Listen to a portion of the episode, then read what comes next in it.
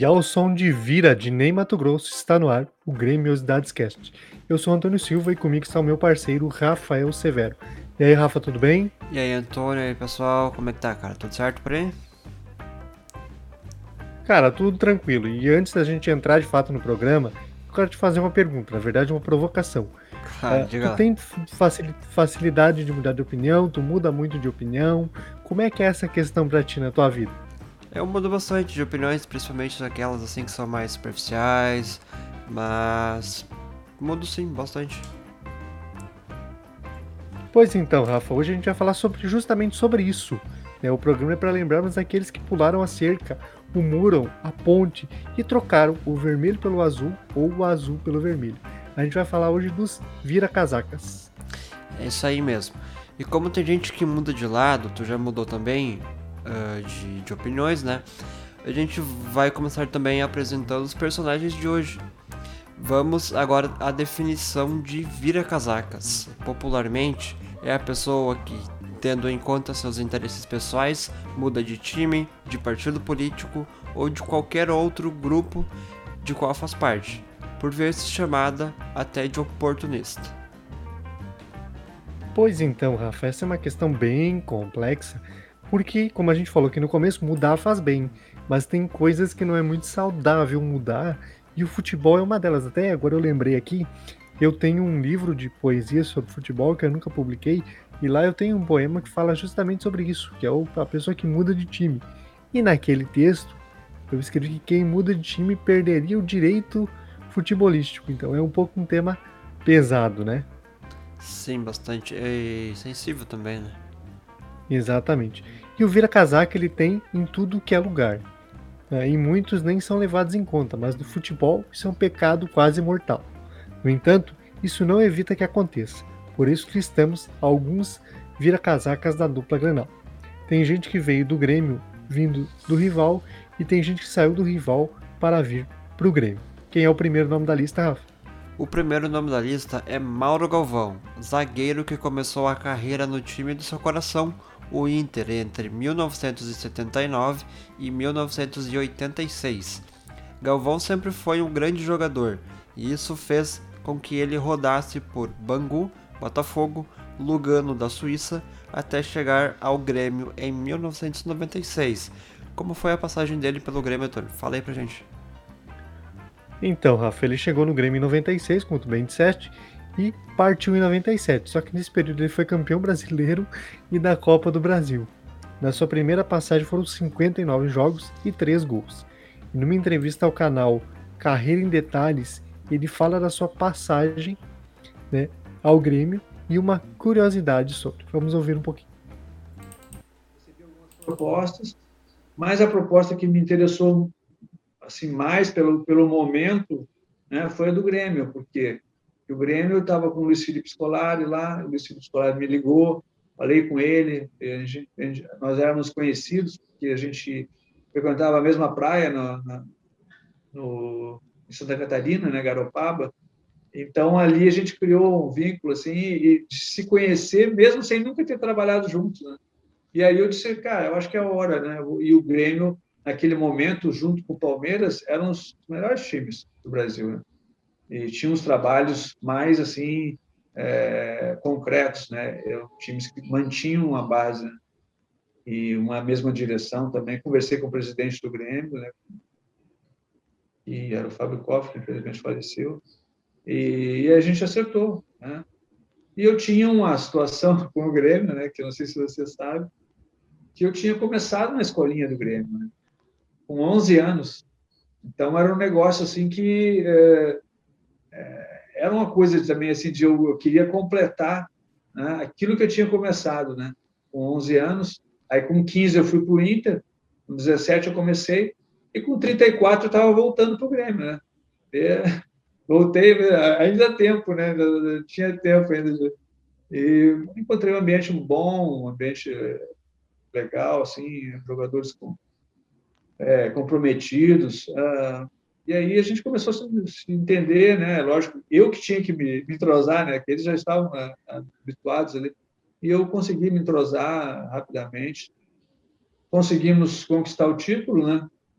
Brasileiro, na, na primeira competição que eu, que eu fui pelo Grêmio. É, teve uma outra que a gente disputou, mas era uma, era uma Copa ali meio rápida, assim, não era uma coisa. E, e aí é, deu certo, né?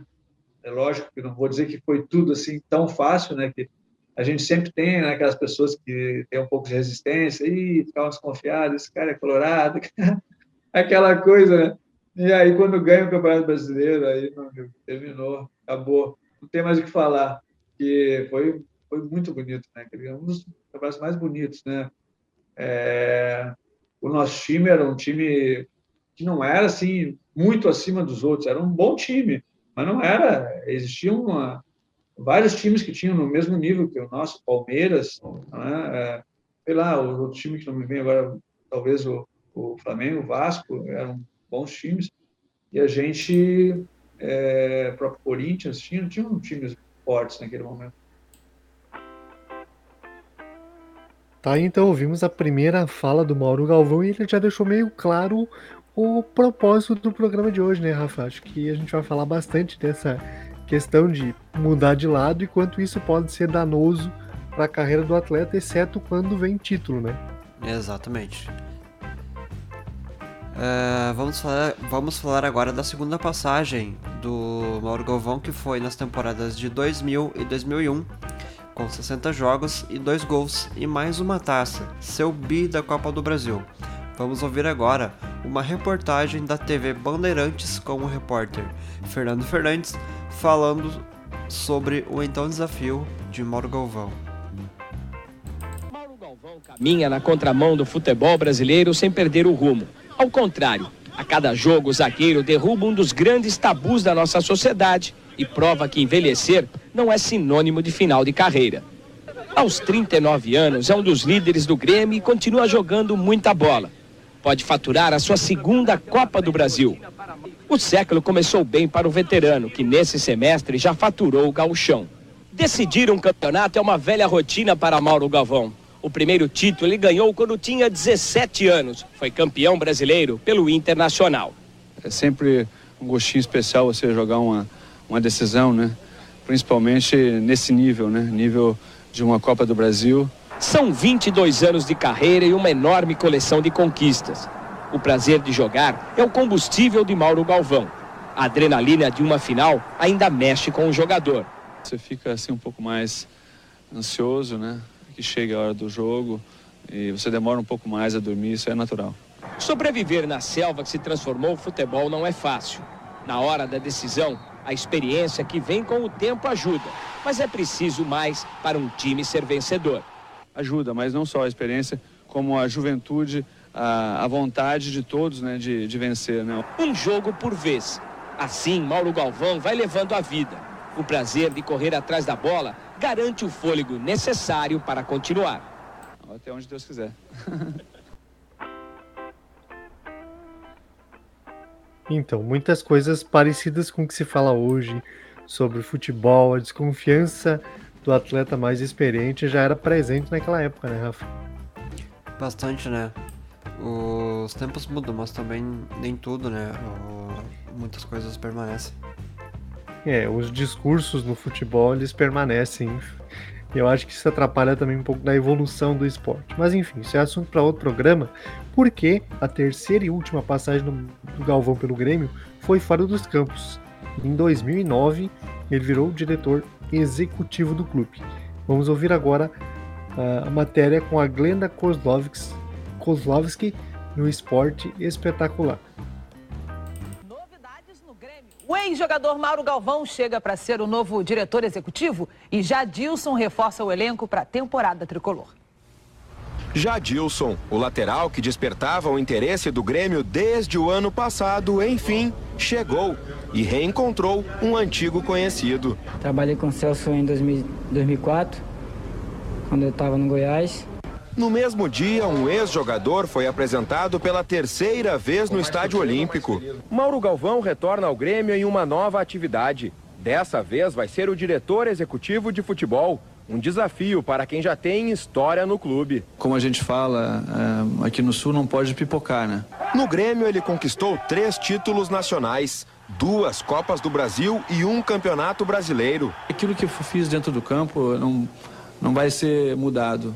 Aquilo ficou, faz parte já da, da história. No currículo ainda consta um outro brasileirão pelo Internacional. E no Vasco, mais dois títulos brasileiros e uma Libertadores, o grande objetivo gremista da temporada. Aos 47 anos, chegou a hora de defender uma outra área. Tô dentro, vamos lá e era aquilo que realmente é, eu esperava, né?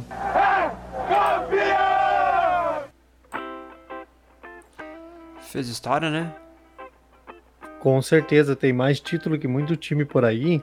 E vale lembrar o seguinte: 2009, cara, quando o Jadilson chegou no Grêmio, a esperança foi lá em cima, porque o Grêmio não tinha lateral esquerdo. Aí traz um cara que era bom de bola.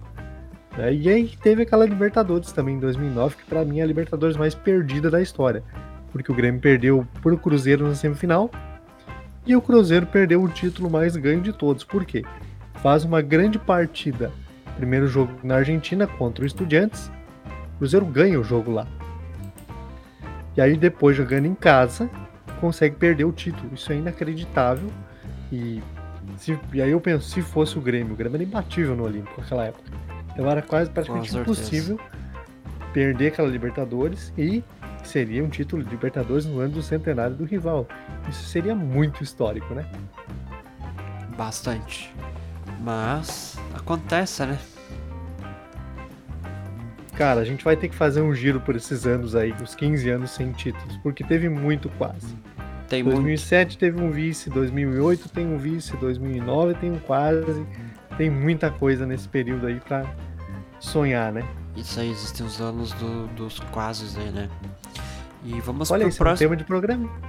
Com certeza, os quases. Vamos, vamos encontrar aí bastante coisa para colocar ali.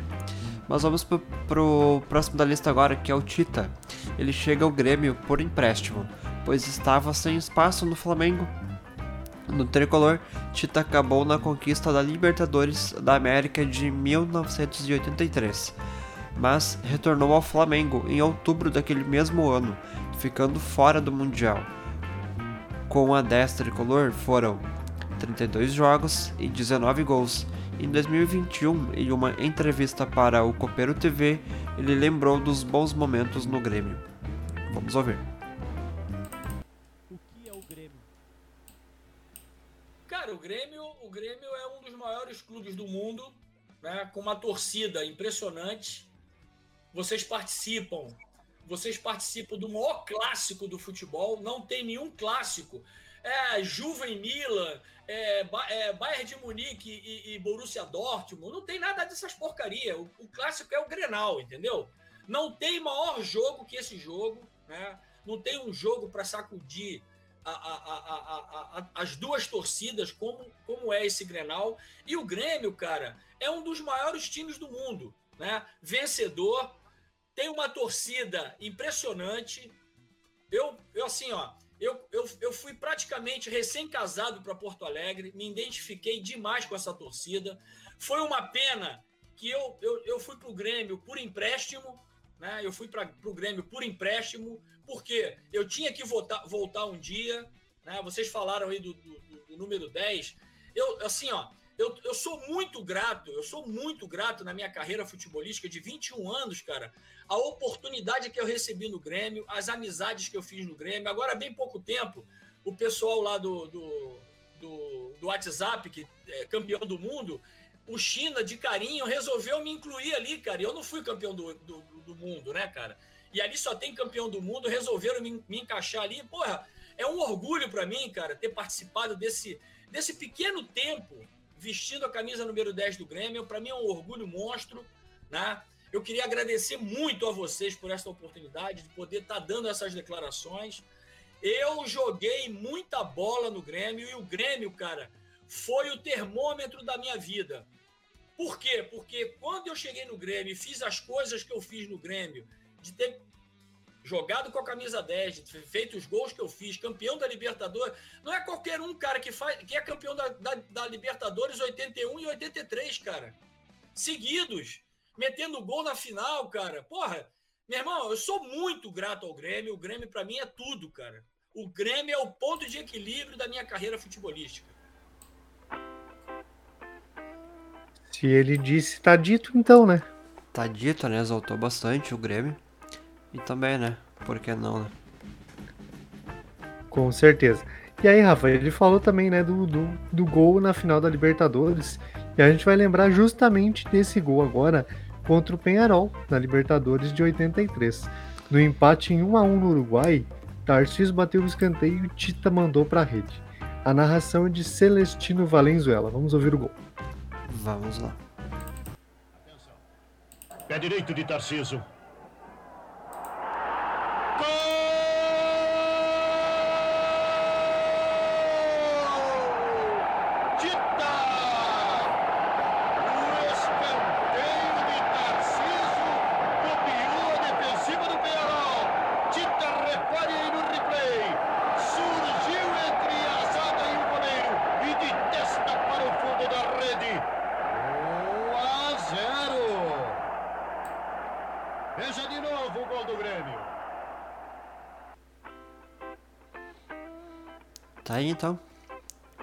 É, nesse caso a gente ouviu o gol, mas tá valendo igual, né? Isso mesmo. Nós vamos lá então, vamos agora com o próximo. Com a saída de Zico, negociado com a Udinese da Itália em 84, Tita assumiu a camisa 10 do Flamengo, mas em 85 já estava de volta à capital gaúcha, desta vez para defender o Internacional de Porto Alegre. Tita chegou com a difícil missão de substituir o uruguaio Rubem Paz, então ídolo da torcida colorada. Boas atuações do meio atacante fizeram com que o Corinthians demonstrasse também interesse em sua contratação, mas foi o Vasco que conseguiu tirá-lo do Beira-Rio em 87.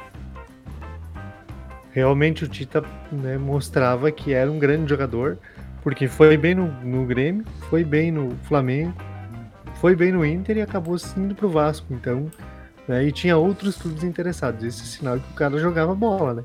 Com certeza. E só time de ponta também que demonstrava interesse, né?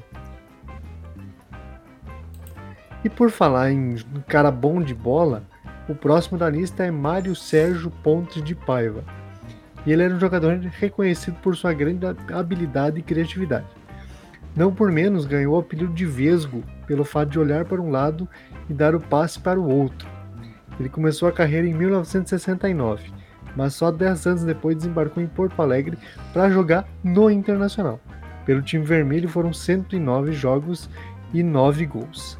Venceu o Campeonato Brasileiro de 79 e o Gaúcho de 1981. Uh, ah, Mário Sérgio, muito lembrado né, por tudo que conquistou e pelo que conquistaria depois, né, Rafa? Depois dessa passagem Isso. no rival que ele se encontrou, né? Exatamente até porque em 83 ele veio para o Grêmio para a disputa do Mundial. Veio bancado por Espinosa, pois a fama de indisciplinado fazia com que dirigentes gremistas ficassem receosos. Mas deu tudo certo, porque em 2017, numa entrevista à Trip TV, ele falou que a maior partida da sua vida foi a final do Mundial de 83. Vamos ouvir? Vamos lá. Eu saía no sábado, fugia, às 5 horas eu voltava, dormia até uma, uma, uma hora da tarde e ia jogar. Tem que estilo, né? Pode parecer até é, é, soberba da minha parte, mas eu não tive mau, mau, maus momentos de futebol. a maior partida que eu joguei na minha vida foi a decisão de Tóquio, no Mundial pelo Grêmio. Foi um dia que eu estava super inspirado e, e, eu tenho a gravação dos melhores momentos meus nessa partida. Me dá mais orgulho do que o título. Foi um caso é, foi especial porque eu já estava com 33 anos, já, tinha, já, já, estava quase que em final de carreira. Eu tava, fui para Ponte Preta, e já ia pensando em estava pensando em parar. E o Espinosa, que foi, um, foi, jogou comigo no Vitória, quando eu joguei no Vitória no início de, de, de carreira, e ele já no final. E ele me procurou, mandou me chamar e falou, Mário, você quer jogar o Mundial? Eu falei, pô, vamos agora, né? Vamos agora, não tem, pô, faço qualquer coisa. Ele falou, resolve tua situação na ponte, que nós, eh, nós, nós, nós vamos pegar você, vou levar você para jogar esse Mundial comigo. Comecei a agitar na ponte, briguei com todo mundo na ponte, criei problema com todo mundo, com o torcedor, com o diretor, com o Sirim, que era o técnico, e até que num dado momento eles não aguentaram mais, não me suportavam mais, falaram, vai embora. Aí me emprestaram lá para jogar o Mundial. E, e, e nesse Mundial eu estava casado e meu sogro sempre foi um cara que me defendia muito. Eu tinha uma imagem hiper é, negativa em termos de eh, comportamento, é, irreverente, questionador, indisciplinado. Esse negócio rolava direto né, com, com relação à minha imagem. E ele me defendia, porque ele me conhecia, era meu sogro, pô, e a gente se dava super bem. E os caras não acreditavam. Então, e ele ah, lutava, ia em seleção, ele discutia, brigava. E justamente ele morreu no dia do meu aniversário, esse ano, que eu fui disputar o Mundial, o dia do meu aniversário ele morreu. E quando eu ganhei o título, a, pessoa que eu pensei foi nele. Eu falei, pô, tava aí, né, cara? Se eu ganho o título ele tá vivo, é uma bandeira para ele segurar, né? Então eu me emocionei, me, me, emocionei muito é, quando da conquista, é, chorei muito, que não era uma reação comum em mim, mas e saí de perto de todo mundo e curti meu, meu barato sozinho, entendeu? Que era uma conversa com ele, dizendo a ele que, pô, tá, infelizmente ele não estava mais. Deixa eu parar, que eu estou me emocionando um pouco.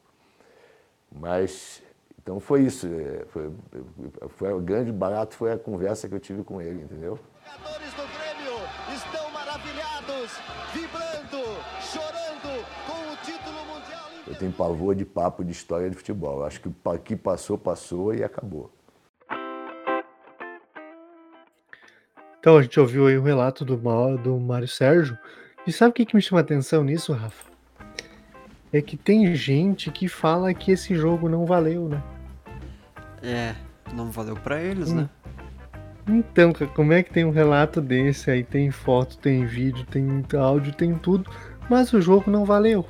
Se fosse o contrário, iria valer sim. Tenho certeza, certeza. que iria. É que assim, ó, é difícil ser segundo, né? Enfim, isso aí também é assunto todo dia. é assunto para outro. A gente tem muito episódio só de assuntos que vem sendo recorrentes, né? Então, e um dos episódios mais marcantes de Mário Sérgio foi o Grenal das Faixas em 84, onde o Inter campeão gaúcho desafi... desafiou o Grêmio campeão mundial. O trecho que vamos ouvir agora é do DVD A História dos Grenais do Grêmio. No começo da temporada para a gente mostrar que a gente é campeão do mundo e é muito melhor do que eles. E numa época muito romântica do futebol, os dirigentes do Inter toparam. O Inter foi entregar as faixas de campeão do mundo para o Grêmio e o Grêmio retribuindo, entregando as faixas do Gaúcho. Olha a ingenuidade deles. Nós entregamos a faixa de campeão gaúcho, que eles tinham vencido, né? E nós, ah, e vocês nos entregam campeão do mundo. E eles vieram como, caíram como uns patinhos.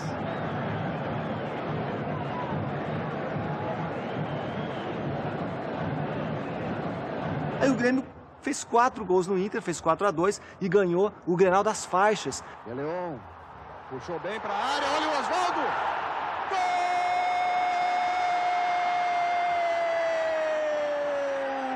Gol do Grêmio! Oswaldo na jogada de Deleon, foi à linha de fundo, dominou com categoria e puxou com mais categoria ainda. Oswaldo sozinho pegou a zaga do Inter desprevenida. Agora, Inter 1, Grêmio também. Ah, o Renato era muito impetuoso, né? O Renato era de pavio curto, de decidir as coisas, daquele jeito meio malucão dele, mas funcionava. E o Renato jogou muito, né? Renato. Pra cima do Beto, levou bem a marcação, Renato. Cruzamento fechado.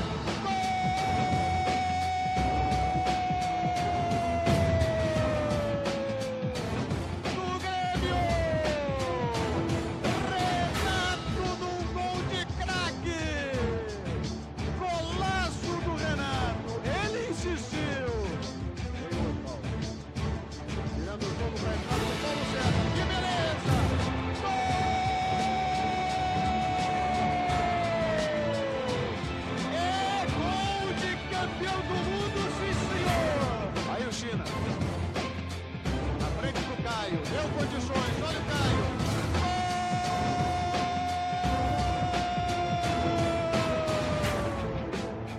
Do Grêmio outra vez!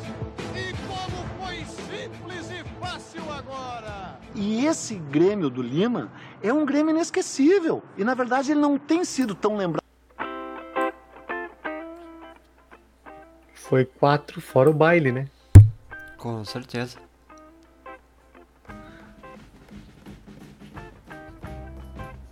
Mas então, ah, depois de se aposentar, Mário Sérgio seguiu no futebol tanto como treinador como dirigente, inclusive no Grêmio em 2005.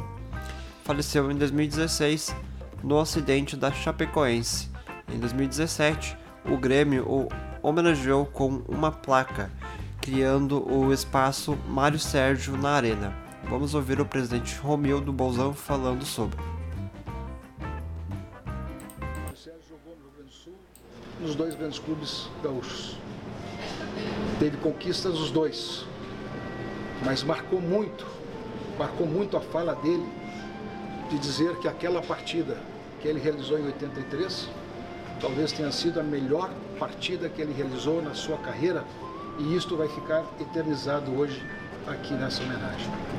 Então o Grêmio se sente muito honrado nesse espaço compartilhado aqui com toda a imprensa que vem aqui para saber que o Grêmio, a Arena Porto Alegrense, os seus amigos, os funcionários do Grêmio, todos aqueles que vivenciaram com ele, têm saudades dele, profundas saudades dele, tem aqui no Grêmio um profundo carinho, um profundo respeito e principalmente uma grande gratidão pelo sucesso, pelo título que nos deu e pelo, pela forma como passou aqui e se comportou depois também conosco. Muito obrigado ao Mário Sérgio por tudo que fez. E tá aí uma coisa muito importante que, eu sempre que posso evidencio. A forma com que o Grêmio trata seus ídolos. Isso é né, uma maneira muito né, um, legal que é feito. Ah, foi uma homenagem após um falecimento inesperado. Foi.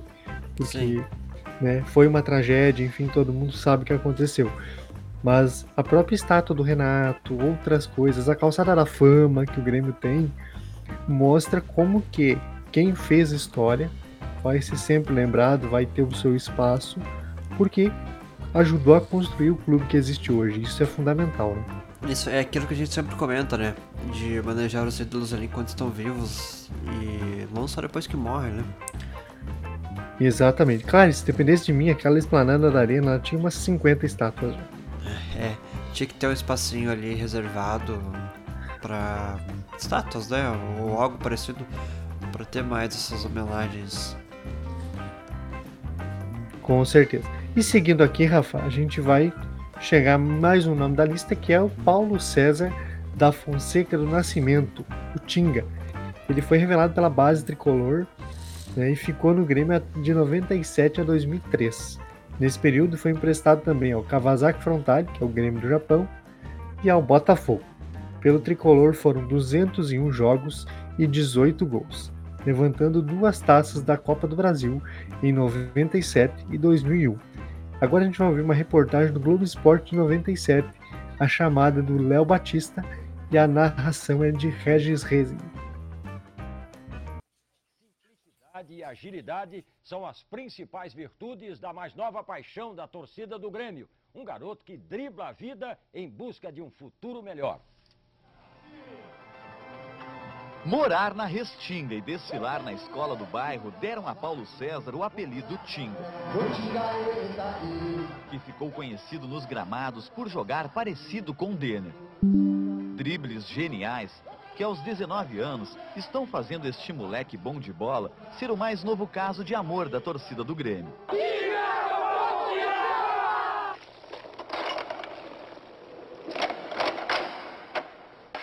Melhorar a vida da mãe, Dona Nadir, é o que Tinga pretende fazer com os R$ 2.500 mensais que começa a receber pelo Grêmio esta semana.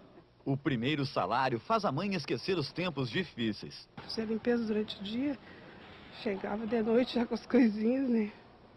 Leite, o pão.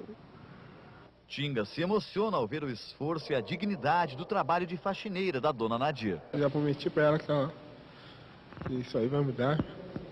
Vai mesmo. Por mim, isso aí, o mais rápido possível vai mudar. Eu nunca tinha visto ela trabalhar assim, mas. Nem eu sabia que era assim, né? Mas. Vai mudar isso aí. Tá falando isso aí, mas isso aí não é vergonha pra ninguém, né? Isso aí é, é serviço, né? E assim, e assim que ela criou eu e meus irmãos. As armas de Tinga para vencer as dificuldades são os dribles.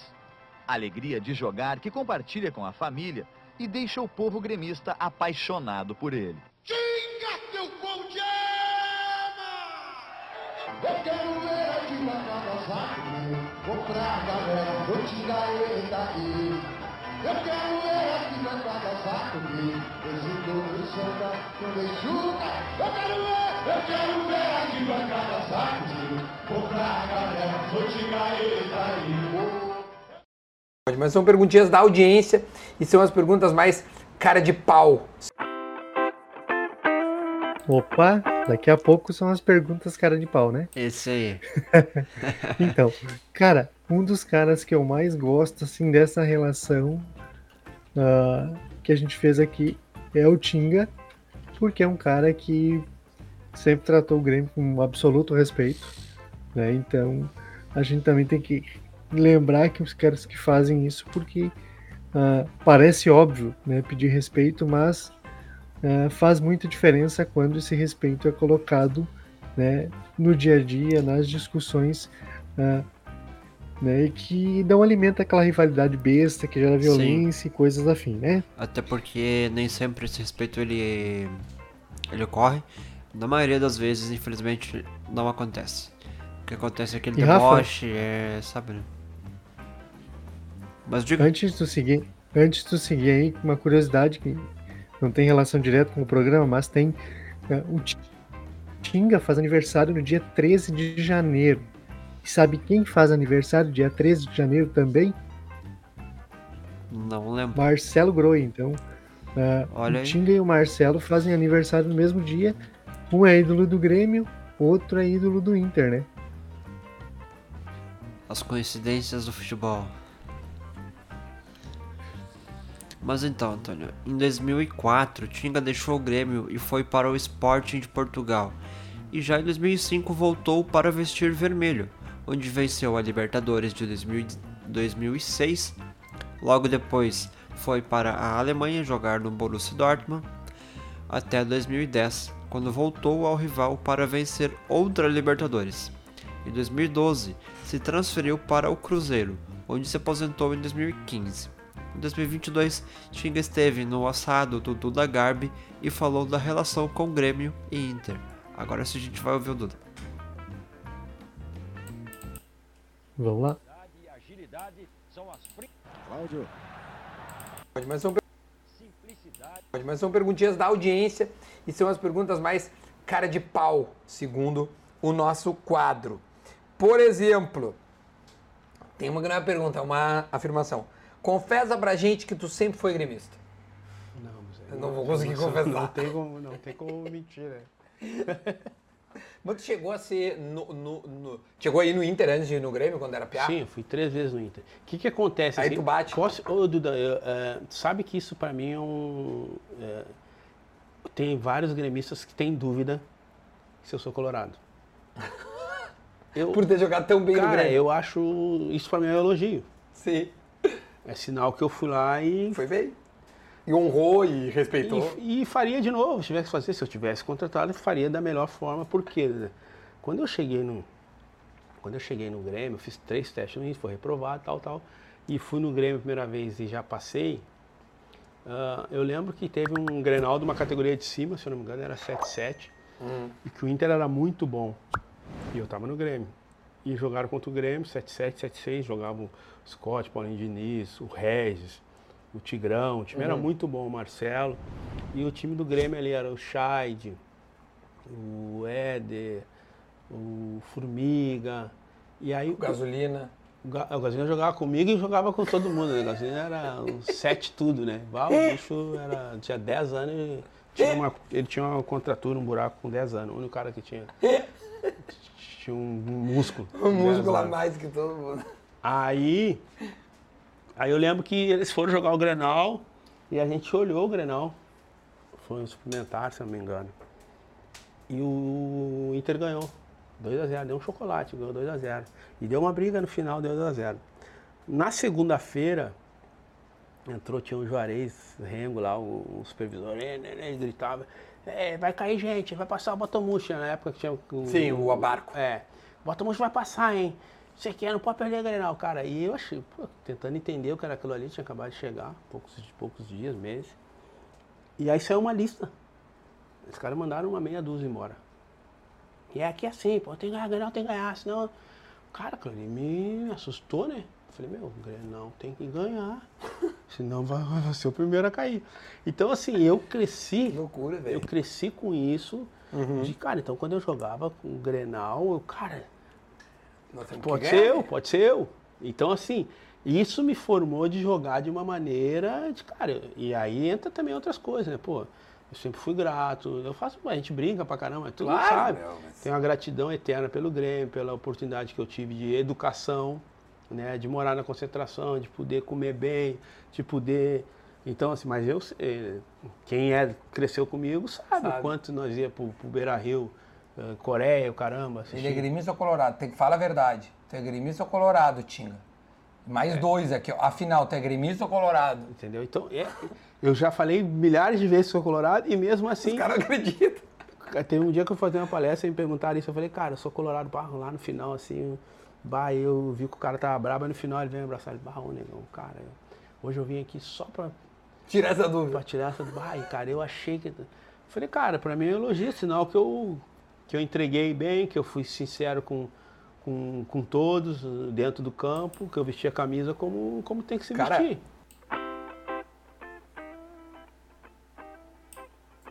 E tá certo o Tinga, Grenal tem que ganhar, não interessa. Exatamente. Ganhar sim. Mas o Tinga, ele jogou muito bem nos dois, né? Principalmente no Inter. Ele quando veio conseguiu ganhar as duas Libertadores ali, né? Em momentos distintos, mas. Mas conseguiu, né? Pois é, né? Uma pena, né? É. Mas fazer o quê? É, fazer o quê? O próximo da lista, Rafa, começou no lado vermelho, mas caiu nas graças do lado azul. Christian Correia Dionísio, ou simplesmente Jesus Christian, fez história pelo Internacional e pelo Grêmio se tornou carrasco do seu ex-time. Inclusive, em 2003, fez um gol na vitória de 1 a 0 sobre o Inter, que livrou o Grêmio do rebaixamento. Com a camisa tricolor foram 62 jogos e 25 gols. E agora a gente vai ouvir o gol Salvador, Inter 0, Grêmio 1, no dia 12 de outubro de 2003. A narração é de Paulo Brito. O Flamengo faz 1x0 em cima do Vasco. Olha o Christian, bateu, feito!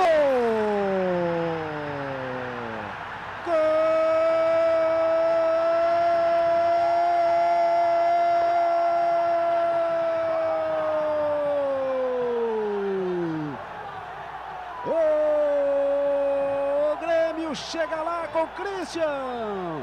34 minutos do primeiro tempo de partida no Beira Rio em Porto Alegre. Soltou a bomba com a perna direita, a bola entrou no ângulo. Aberto o placar no clássico Grenal. Christian número 9, o nome do gol. Pro Tacílio, pro Roger, tá valendo, pode estar pintando agora. Quem nunca rezou pra Jesus Christian, né? Quem nunca, né? A gente até falou bastante do Christian. Teve alguns episódios atrás. Não vou me recordar qual foi, mas a gente falou bastante dele. Teve, teve alguns episódios que a gente já falou sobre ele e sobre outros atletas que estão aqui. Por exemplo, até foi bom tocar nesse ponto, porque uh, quem quiser fazer dobradinha aí, né? Sobre uh, os jogadores que aqui estão, dá pra, dá pra assistir. dá pra ouvir o episódio do Mundial, né? Que a gente gravou no final do ano passado. Episódio da Copa do Brasil fala mais das histórias né, do Mauro Galvão e de outros.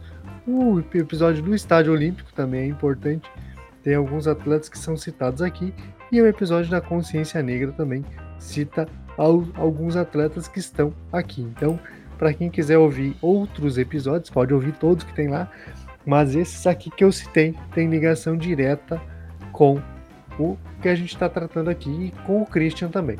Exatamente, a gente tem 28 episódios, então pode voltar lá ouvir quantos quiser. Exatamente. Uh, mas então, se teve Colorado vestindo azul, teve gremista vestindo vermelho. Carlos Miguel era uma peça importante do time comandado por Luiz Felipe Scolari.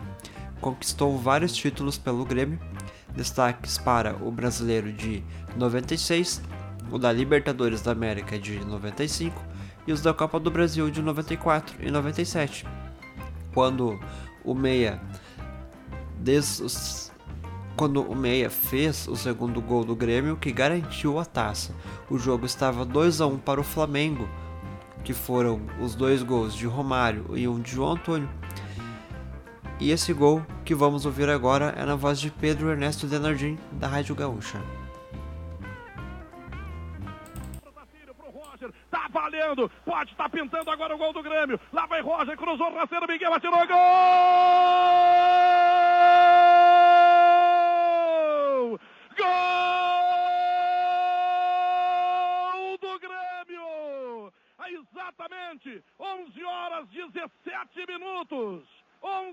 17 da noite deste histórico 22 de maio de 1997 a 35 minutos. Portanto, faltando 10 minutos para terminar a partida. Esse é o gol do tricampeonato brasileiro da Copa do Brasil. Esse é o tricampeonato da Copa do Brasil. Esse é o Grêmio, é o Exército de Ferro. Que sensação, hein? Ganhar do Flamengo, do Romário no Maracanã e ser campeão da Copa do Brasil. É, é muito, muito euforia, né? sem comparação, né? Que o Carlos Miguel, Rafa, depois de jogar né, no Grêmio, ele passou pelo Sporting de Portugal em 97, São Paulo entre 98 e 2001 e chegou ao Internacional, mas praticamente não conseguiu jogar devido a uma sequência de lesões. Com um contrato, uh, entre aspas, de risco, uh, se rendesse ganharia aumento de 50 para 80 mil reais. Sempre respeitoso com o Inter, Carlos Miguel não teve problemas por sua identificação com o lado azul de Porto Alegre. Visivelmente fora de forma, não rendeu no Internacional e acabou sendo dispensado no final daquele ano. Exatamente. Então, fechando a nossa lista, temos um nome bem recente: Juliano, destaque da conquista da Libertadores de 2010 pelo Colorado, desembarcou no Grêmio em 2014 e ficou até 2016 pelo tricolor foram 107 jogos e 19 gols, sendo um deles histórico. Juliano abriu caminho para a maior goleada recente em Grenais, o 5 a 0, no dia 9 de agosto de 2015. A narração é de Luiz Carlos Júnior, do Sport TV. Marcelo pediu, tem cruzamento na primeira trave. Lisandro tirou, tirou para entrada da área. Gol!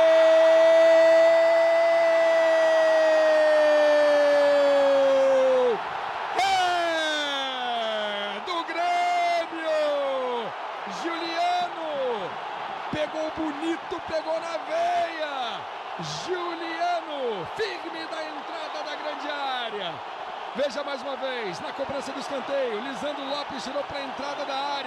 Juliano foi mais rápido que Valdívia, soltou uma bomba. Bola bateu na trave e entrou Juliano. O Grêmio está na frente. Um lindo gol de Juliano. Um pro Grêmio, zero pro Internacional. Tá aí a festa de Juliano com Jeromel. O Grêmio finalmente sai na frente. Já perdeu até pênalti. Juliano, Grêmio 1, Inter 0. Na trave, no gol. Batista, Grêmio na frente. É, isso é que se chama pegar na veia, né? Porque afastou muito mal ali o Lisandro Lopes. Era o primeiro homem ali na frente, em vez de tirar para o lado, tirou para dentro da, da, da, sua área. E aí, olha, a, a pegada do Juliano ali foi da... Lembra desse jogo, Antônio? Acho que não, né? Pô, se lembro, né, cara? E esse jogo tem uma, algumas peculiaridades. Primeiro, vou começar pelo final. O Batista, comentarista, poderia ser um vira-casaca. Começou no Inter, foi pro Grêmio. Né? A gente já colocou ele aqui por algumas questões. Sim. Uh, esse dia era dia dos pais. Aí alguém teve a brilhante ideia do outro lado em fazer um, um negocinho lá, nem sei como é que é o nome, uma faixinha de plástico lá, dizendo papai é o maior. só, tem um, só tem um detalhe temporal nessa discussão que o filho nasceu seis anos antes do pai. Como é, é aí é que tá a questão, né? Então tem umas situações que não, não dá pra, pra levar muito a sério.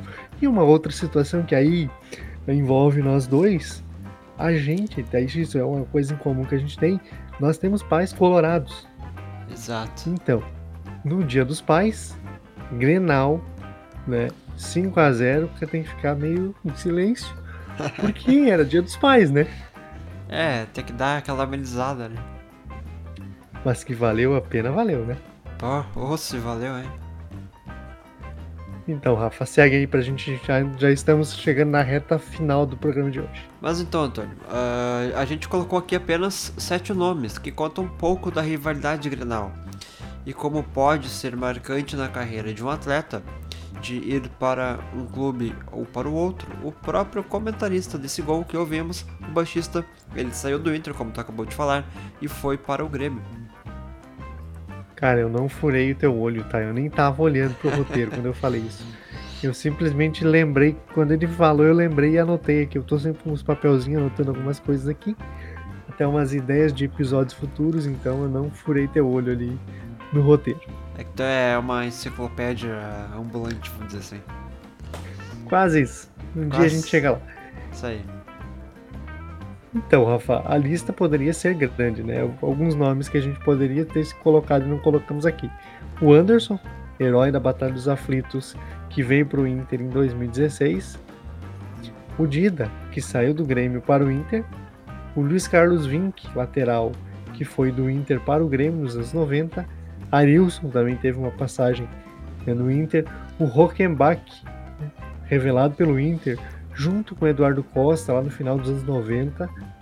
Eu até tenho uma revista Placar que tem ele e o Huckenbach, o, Eduardo, o Huckenbach e o Eduardo Costa dividindo a capa. Uh, e depois o Huckenbach jogou no Grêmio.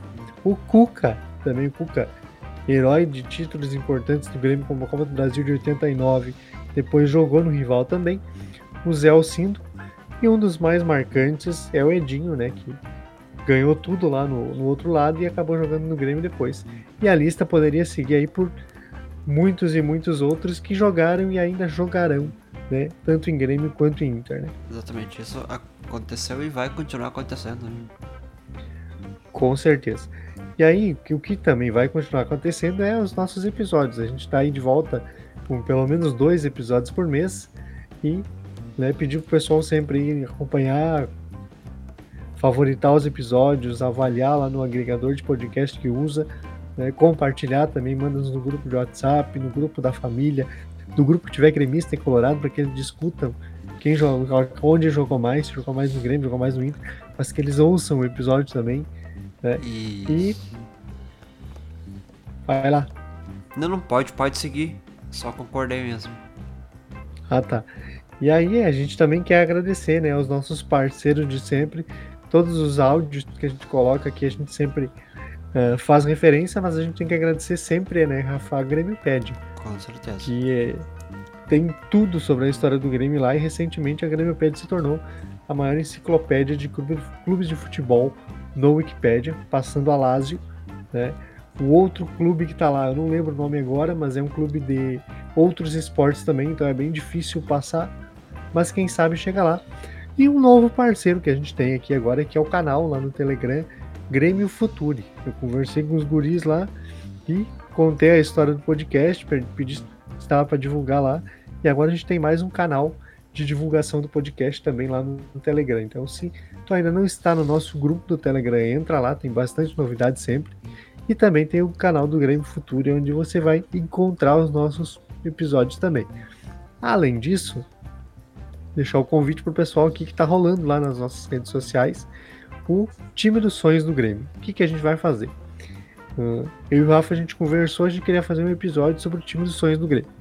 A gente foi pesquisar, eu encontrei alguns times, e aí tem um problema, porque tem mais de um, e uns que tinham, para mim, faltava jogador. Por exemplo, tem um muito famoso que não tem o Tarcísio. É impossível fazer um time do Grêmio sem o Tarcísio. E aí, o que, que a gente fez? Vamos fazer o nosso time dos sonhos. A gente listou lá, fez uma lista de jogadores, está nas nossas redes sociais. Acessa lá, monta o teu time e os mais votados serão o time titular. Os segundos mais votados serão os times reserva. Então teremos dois times. Em breve a gente vai divulgar aí o resultado e também algumas outras coisas que a gente pretende fazer com uh, essa informação, né, Rafa? Exatamente. E Antônio, quer dar um pequeno spoiler, mas pequeno mesmo, do próximo episódio? Então, Rafa, a gente tem mais dois episódios ainda para gravar esse mês. A gente vai falar aí uh, um sobre a Arena. A Arena completou 11 anos esse ano. A gente vai falar sobre a Arena. E o último episódio do ano é muito especial porque ele remonta aí a história mais importante do Grêmio. Então a gente vai voltar a falar de Mundial, mas não falaremos do jogo em si, e sim de um personagem do jogo. Então, você que está curioso em saber quem será esse personagem, em breve a gente vai estar tá soltando aí alguns spoilers do último episódio do ano que vai falar sobre muitas coisas. Exatamente. Então, só agradecer aí mais uma vez pela parceria também, né? E a gente volta também para os dois últimos episódios do ano. Com certeza, Rafa, te agradeço também a parceria, é, a produção que a gente faz aí nas horas vagas, porque tem trabalho e tem outras coisas para fazer no meio, por isso que às vezes demora para sair, uh, fica um tempo sem conteúdo nas redes sociais, mas é por uma boa causa a gente também tem outras obrigações para cumprir. Agradecer também a todos que, aqueles que nos ouvem, que compartilham, que divulgam em suas redes sociais, isso ajuda bastante. Então, mandem para as pessoas, favoritem lá no Spotify, assinem as notificações para que a gente consiga estar tá chegando aí no máximo de pessoas possíveis. Agradecer também aqueles nossos parceiros de sempre, como eu citei antes aqui, né, e deixar já pré-agendado com o pessoal aí duas datas em dezembro para a gente conseguir uh, trazer mais dois episódios. Então agradeço a todos e todas que nos ouvem, que nos ajudam a manter o projeto vivo e a gente volta aí no mês de dezembro com mais dois episódios pelo menos. Um grande abraço a todos, até a próxima, tchau, tchau. Valeu, tchau, tchau, até mais.